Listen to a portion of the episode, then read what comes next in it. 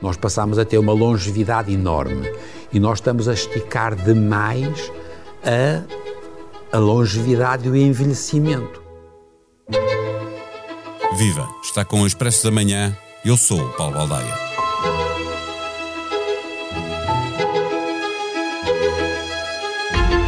A pessoa mais velha do mundo neste momento é uma mulher japonesa com 119 anos, feitos no dia 2 de janeiro. O Japão é, aliás, o país com maior esperança média de vida, situada nos 88 anos e tem agora quase 90 mil pessoas com mais de um século de vida, mais ou menos metade das que existiam em todo o mundo no ano 2000. Dentro de três décadas, estima-se que existam mais de 3 milhões de pessoas no mundo a ultrapassar um século de vida. Em Portugal, há dois anos, havia mais de 4 mil. Desde que, em 1997, morreu a mulher mais velha de sempre, uma francesa que chegou aos 122 anos, a medicina não tem parado de evoluir a eterna juventude ou a longevidade com menos doenças têm tudo para ser o negócio do futuro e os multimilionários estão a investir nessa área. Há 10 anos, o Prémio Nobel da Medicina foi atribuído a um cientista japonês que conseguiu fazer rejuvenescer, até ao seu estado primitivo, células humanas envelhecidas.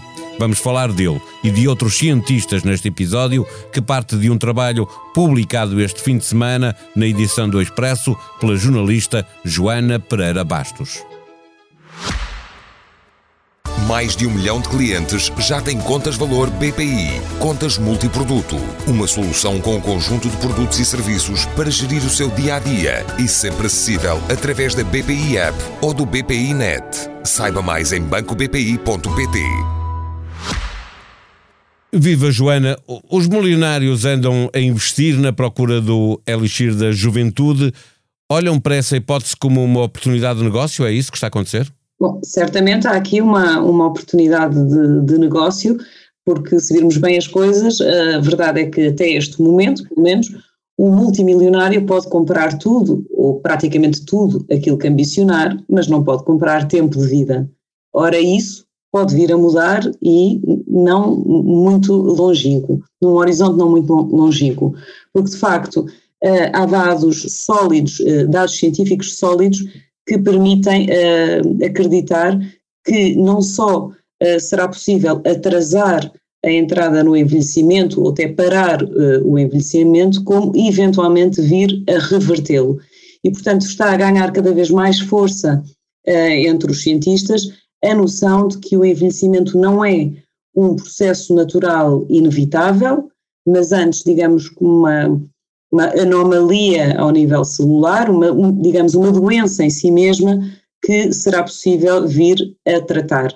Uh, isto corresponde a uma total mudança de paradigma do ponto de vista científico, uh, e é isso mesmo que está a captar o interesse e a atenção uh, de, de, um conjunto de, de, multimilionários que estão aqui, de facto, a lançar um nível de investimento ímpar na história da ciência, com base neste objetivo de expandir em várias décadas a longevidade humana. Nós já lá vamos eh, olhar com mais pormenor eh, para aquilo que a ciência já está a fazer. Eu queria te perguntar antes quem é que está a investir e em, que empresas, o, o que é que eh, levou a que eh, tu fizesses este trabalho? Há alguma novidade nesta área? Uhum. Bom, no, no, final do ano passado uh, foi criada uma startup em Silicon Valley, uma nova startup chamada Altus Labs, ela é criada por um multimilionário de origem russa, o Yuri Milner, que é um, enfim, que fez fortuna no Facebook, é um amigo pessoal de Mark Zuckerberg, uh, e que conta também com o financiamento do Jeff Bezos, do fundador da Amazon. Uh, esta startup foi criada de uma forma um bocadinho misteriosa, com algum secretismo à sua volta, mas tem este objetivo assumido de um, expandir a longevidade humana e de, enfim, o seu objetivo de expandir até aos 150 anos a longevidade humana. E a verdade é que com, este, com esta promessa de financiamento ilimitado, tem vindo a recrutar alguns dos cientistas mais reputados do mundo nesta área uh, do estudo da longevidade, uh, incluindo o japonês Yamanaka, que em 2012 ganhou o Prémio Nobel da Medicina ao criar esta tecnologia da reprogramação celular, que está aqui no, na origem de toda esta, digamos, todo este entusiasmo um, nesta área da longevidade, mas a, a, verdade é que isto não é, digamos, não está sozinha nesta demanda pelo elixir da vida, digamos assim. Já em, em 2013, a Google, por exemplo, essa gigante tecnológica, criou uma unidade especial de investigação na área da longevidade e foi também recrutar uh, cientistas altamente reputados ao MIT, à Universidade de Harvard, etc. E, portanto, há de facto aqui um interesse uh, muito grande uh, de, de, de, enfim, de, de, pessoas ou empresas com, com um poder económico absolutamente ímpar, não é? E que estão a canalizar volumes de investimento nunca vistos para esta investigação. Eh, no fundo, estão a patrocinar cientistas com provas dadas eh, para, eh, com as universidades ou não, ou, só com as empresas, procurarem o quê? Eles pretendem, tu estavas há pouco a falar, que o nosso corpo possa andar para trás no tempo, não, não é apenas retardar o envelhecimento, é também a possibilidade de podermos pôr o nosso corpo mais, mais jovem na mente, para já ainda não há nada, não é? Pelo menos para já. Sim, o, o, objetivo último que é, que é traçado e assumido por, por, enfim, por estas, por estas empresas que estão a ser criadas e por estes cientistas é exatamente não apenas uh, retardar a entrada no envelhecimento, mas de alguma forma pará-lo ou eventualmente até uh, revertê-lo. E isso uh, acontece graças a uma tecnologia que é a tecnologia da reprogramação celular, que é uma espécie de editar as células, uh, quase como se fosse a edição de um, de um, código de software, não é? E que permite, através da injeção de um determinado coquetel de proteínas nas células, permite transformar células envelhecidas em uh, células uh, embrionárias, ou seja, fazê-las regressar ao seu estado primitivo, portanto, rejuvenescendo-as e fazendo com que elas voltem a ter um padrão, um comportamento semelhante ao de células jovens. Um, e, portanto, digamos que é uma espécie de fazer um reset no relógio biológico, uh, de suspendê-lo e voltar uh, e voltá-lo para trás. Isto já foi aplicado com sucesso em experiências com animais, uh, nomeadamente em órgãos específicos, por exemplo, como o olho, que é o órgão, é um dos órgãos que mais rapidamente se deteriora com o avançar da idade, e foi conseguido, através da reprogramação celular, que, por exemplo, ratos envelhecidos que sofriam de glaucoma, que é uma das principais causas de cegueira e que tem a ver com o envelhecimento, voltassem a ver. E, e, portanto, neste momento, vários cientistas acreditam que, um, e, e, também tendo em conta este nível de, de, de, investimento que está a ser feito, que na próxima década uh, poderemos assistir a progressos significativos nesta área.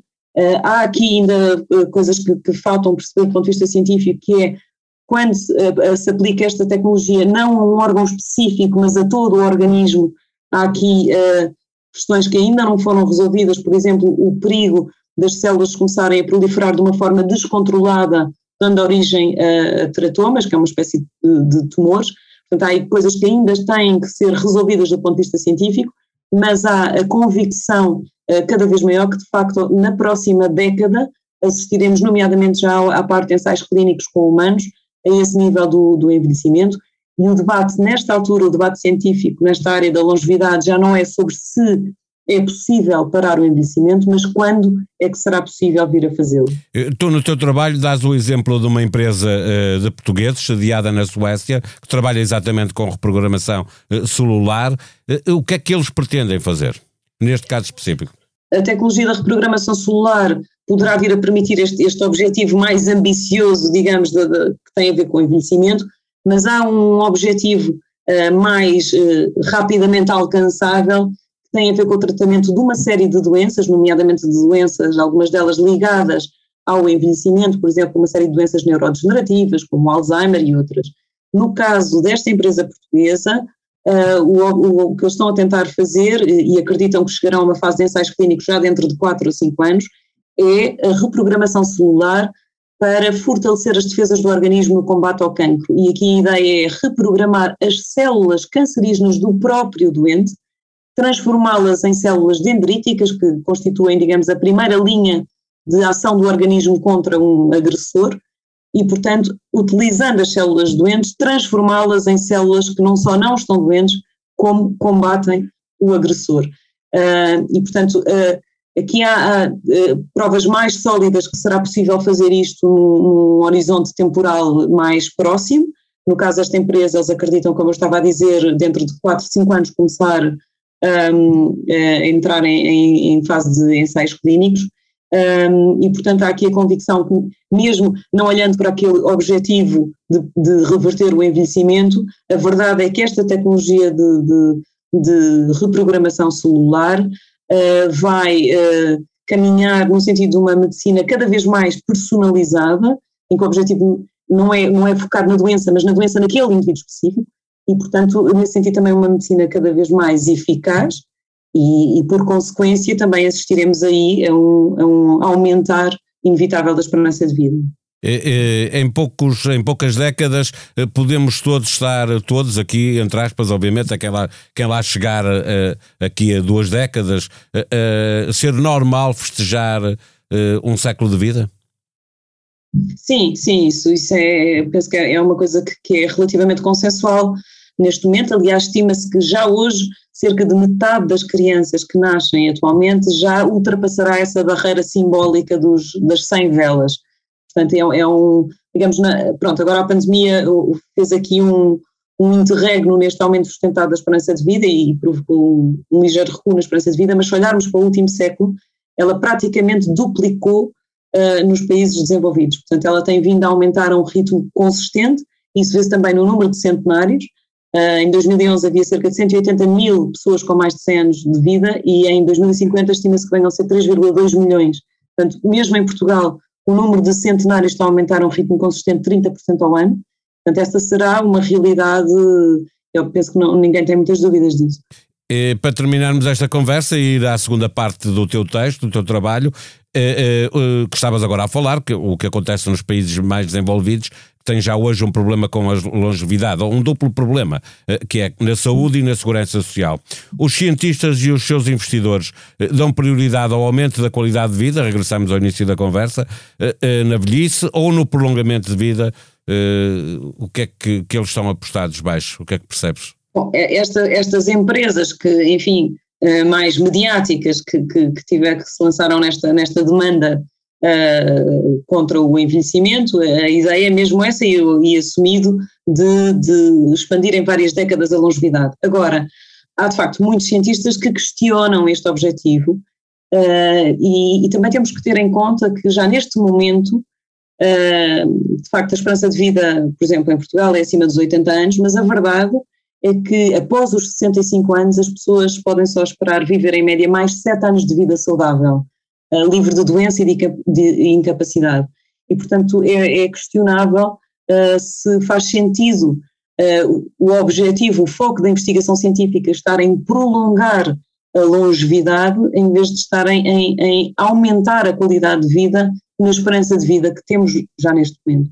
Além de toda uma outras questões ético-filosóficas que que obviamente se colocam, enfim, num, num mundo que tem níveis de desigualdade tão profundos e, que há pobreza em tantos milhões e milhões de pessoas vivem em condições infra-humanas, há fome, etc., e há doenças, tantas doenças que provocam níveis tão elevados de incapacidade e de sofrimento, se não será um bocadinho aqui um capricho de milionários ter esta, esta demanda pelo elixir da vida, quando há tantas outras empresas, se calhar, mais urgentes para, para fazer. Em expresso.pt, num site que é provisório, mas as notícias são definitivas, encontra também os melhores podcasts. Os últimos episódios, a chegar à longa lista, são Da Noite da Má Língua, Luís Marques Mendes, Expresso da Meia-Noite, programa cujo nome estamos legalmente impedidos de dizer, Francisco Louçá e Cine Tendinha, onde vai poder ficar a saber qual é a escolha de Rui Pedro Tendinha para melhor filme de 2021. Entramos na segunda semana de debates e no site do Expresso encontra a análise e a classificação de todos os debates que se fizeram até agora. A família que passou um ano a viajar num veleiro veio passar o, Natal a casa e ao Expresso contou que encontraram uma forma de viver que os preenche, mas precisaram de parar. Dentro de pouco tempo, regressam ao mar e às viagens. A sonoplastia deste episódio é de João Luís Amorim. Regressamos amanhã. Até lá, Tenham um bom dia.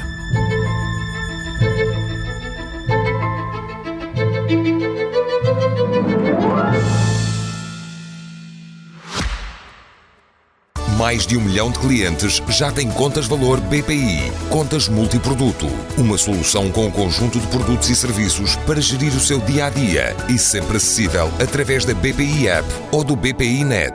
Saiba mais em bancobpi.pt.